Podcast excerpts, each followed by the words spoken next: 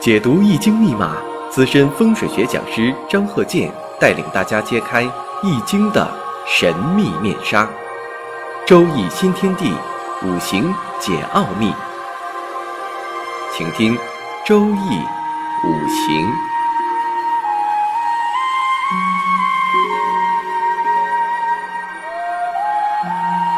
上山微电台荣誉出品。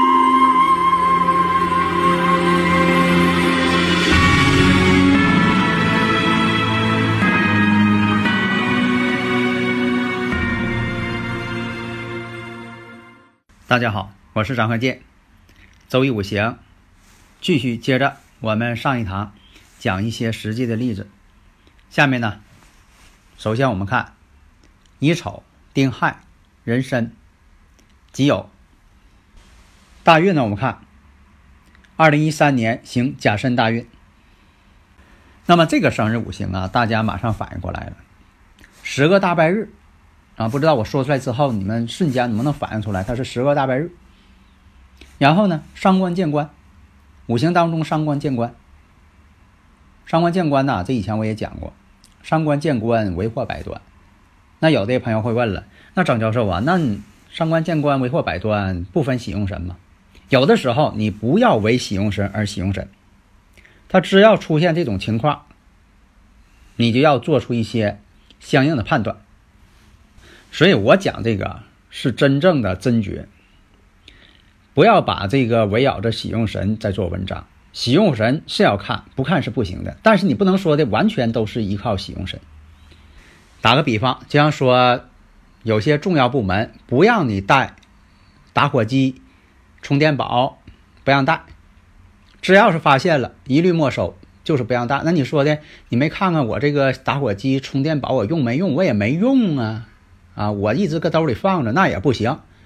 不用考虑这个打火机、充电宝是否是你的喜用神还是忌神，不分那个，只要你带了就不行。喜用神作为判断什么呢？就是这个，比如说伤官见官这种情况哈，是判断它是否是力度很大，是负面效应还是正面的效应，是判断这个的。但是呢，伤官见官出现的时候，这个人呢容易做出偏激的事。基本上都是这种情况。那么好，我们看一下上官见官十个大白日。首先呢，我分析，你像说月上呢还有一个丁亥，这个丁火呢它来财星。那么时上呢有个官星，申酉金。根据这个八个字啊，你能判断出来很多事情。我们今天呢就针对一项，因为这个呢是真实的一个案例。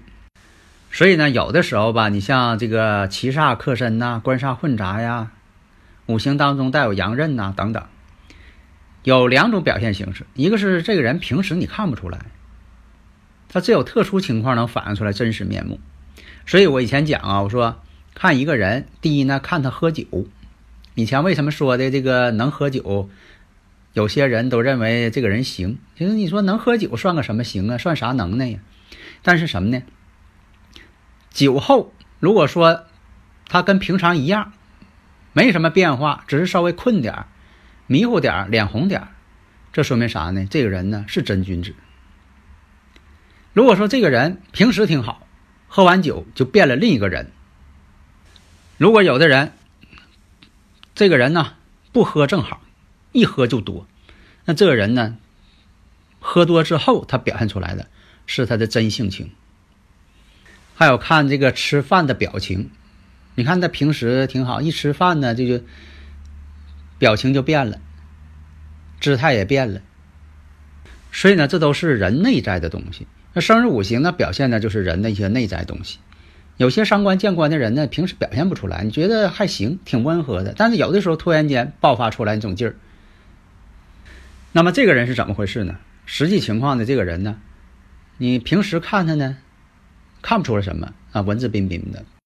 那么在二零一八年某一天，跟朋友聚会，聚会呢就是喝酒喝多了，喝多之后呢，本来应该是找代驾呀，没有找代驾。可能有的时候人喝多了，这个想事儿也是简单，莽撞，自己开车，自己开车走过一段路之后呢，正好呢，对面来了一个女士，开着一辆车，结果两人呢发生了碰撞。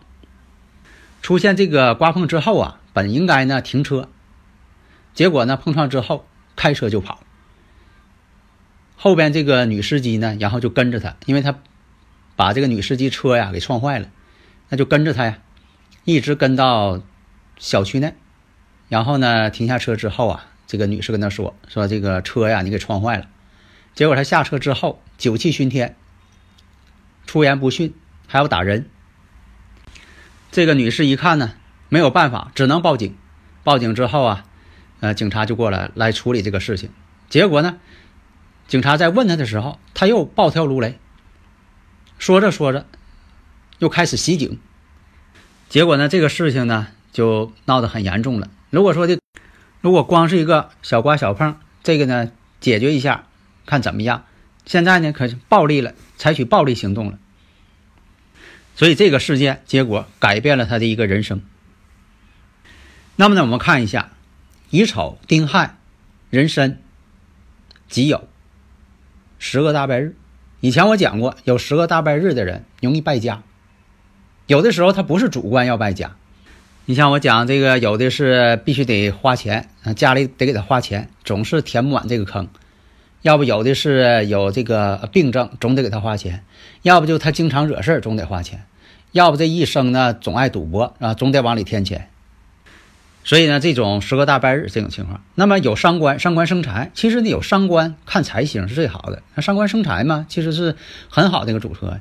结果呢，坏就坏在什么呢？时上有个官星，这官星可就乱局了，就等于说你这一套这个好菜，不应该放这个佐料，你给放进去了，结果味道全破坏了。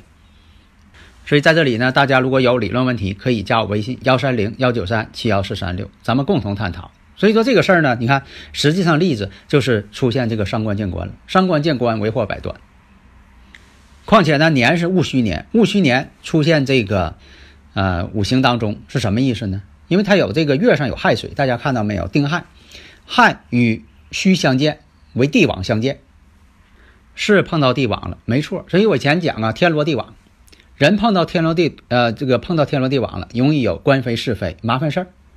还有的是另一种情况，容易得病住院，住院也叫碰天罗地网，被大夫给看住了。那有的朋友又问了，那天罗地网也不分喜用神吗？其实有的时候，它只要出现这个情况了，它就有天罗地地网这种表现，无非是轻重的问题。那么轻重我们看呢，戊戌年对他来说是七煞，本身它就有官星，如果再求七煞偏官，属于官煞混杂之年。官煞混杂，再叫呃碰到这个伤官，那就是伤官见官为祸百端，已经是很明显了。你还搁那分析什么喜用神呢？有些人呢就是爱这个把这些格局啊、喜用神呐这个分析的条条是道。其实什么呢？那是一种误区。我这里讲的可能有的时候，呃，大家呢刚一听呢，觉得啊这种分析方式没见过呀。你好好领悟，我这种分析方式是短平快，最直截了当。那么它发生的月份是什是哪个月份呢？公历的十月份，那就是九月份。正好那也是戌月，戌年碰到戌月，再加上申亥相害，而且呢跟属相的相刑，丑刑戌戌刑未，一种相刑关系。所以等他酒醒的时候啊，他也挺后悔。但是有的时候啊，喝完酒啊，他暴露出来这种不好的负面东西，真就跟他这五行相仿相似。而且呢，他还说呢，当时发生的事情他不记得了。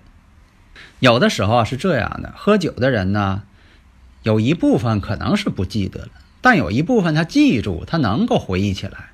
无非是当时呢以酒遮脸，或者是喝完酒之后这人呢变得兴奋，不管不顾，天不怕地不怕的。平时不敢说的话敢说，平时不敢做的事他敢做。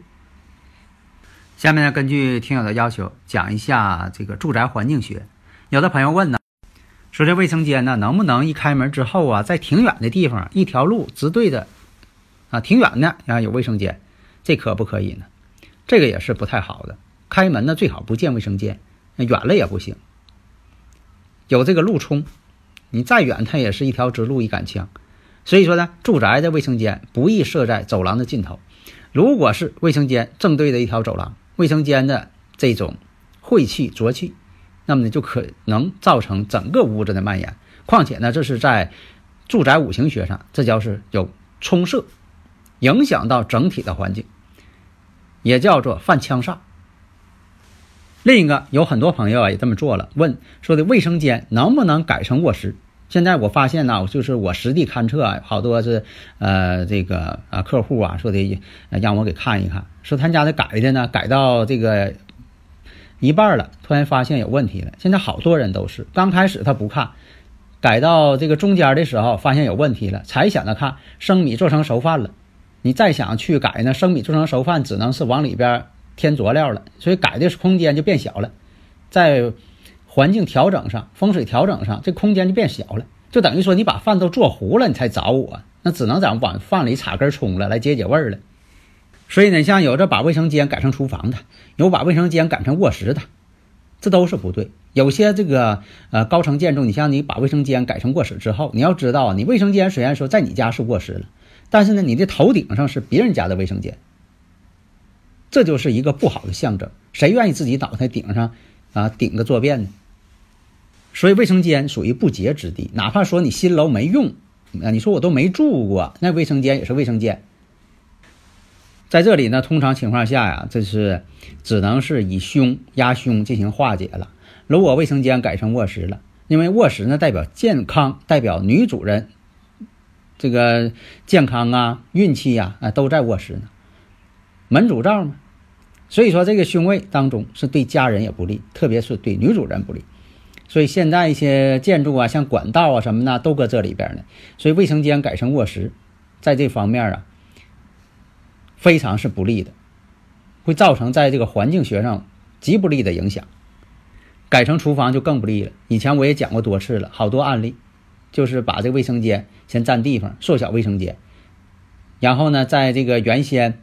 啊，坐便的位置放了个饭桌子，啊，其实饭桌子上方呢还有大管子，头顶上的大管子呢是楼上邻居家的下水管。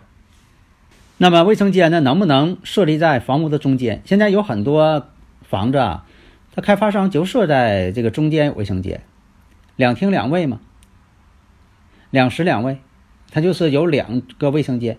那卫生间呢，其中一个在卧室一个，然后在这个中间厅的位置又有一个。从这个卫生角度来说呢，这也不合适。从环境学来说，任何中心中心位置不能整得太肮脏。所以说，从这个五行风水来说呀，住宅这个中心呢是一个核心的位置，是太极点，太极的位置，对家人的事业、对家人的财运都造成不利的影响。而且中心属土，五行当中中间是属土的嘛，说卫生间又属水，水土相克，这本身也是不吉祥的一种安排。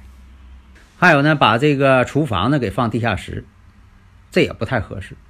地下室、地下以下最好呢，呃，做一些，你像说休闲区呀、储藏啊，这都行。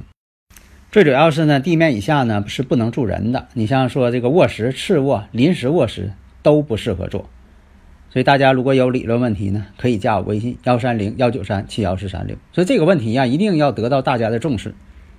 你像这个别墅的卫生间，有的一些人啊喜欢在把这个别墅啊卫生间呢设在楼下，而楼下呢是这卧室啊、灶台呀、厨房啊、书房啊，正好有的是专门压在这个厨房上边，厨房上边是自己家的这个卫生间，还有这个卫生间下边是书房的，书房代表事业，卧室代表健康，所以这种设计呢都是不合理的。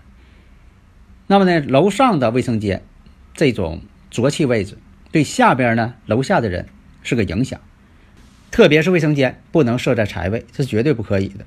那你说那个房屋的坐向，它就是那种坐向，坐向的不同，它取决于房间内的飞星的不同。风水差一线，富贵不相见。就是为什么要用罗盘来测呢？你像我这个创立的专利卫星地图勘测法。它必须得是测到这个坐向的准确坐向，不是你自己认为的东南西北，必须按罗盘指示的东南西北。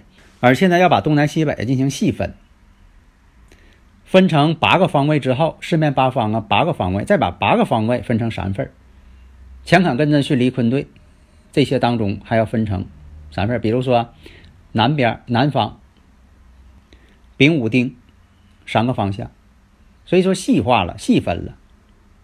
有的时候差一度，里边的飞星都不一样，它像个万花筒一样。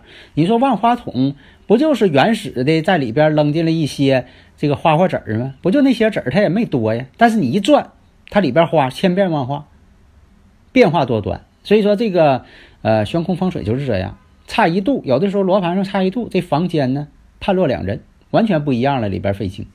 所以你像这个跃层的房子，有的人呢喜欢把那卫生间呢设在楼上，跃层式的、哈复式的一些住宅，要注意卫生间呢不能设计在下边是卧室，或者下面是厨房，下面是书房，下面呢正好是啊饭桌，或者是边上就是饭桌。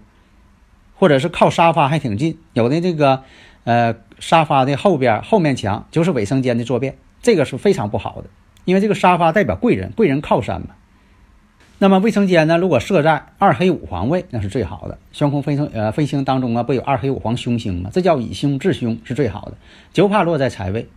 所以呢，这个是不是财位，那就是用罗盘来定，而不是用你的眼睛来看。所以呢，这些基本问题大家呢一定要留意。好的，谢谢。登录微信，搜索“上山之声”或 SS Radio，关注上山微电台，让我们一路同行。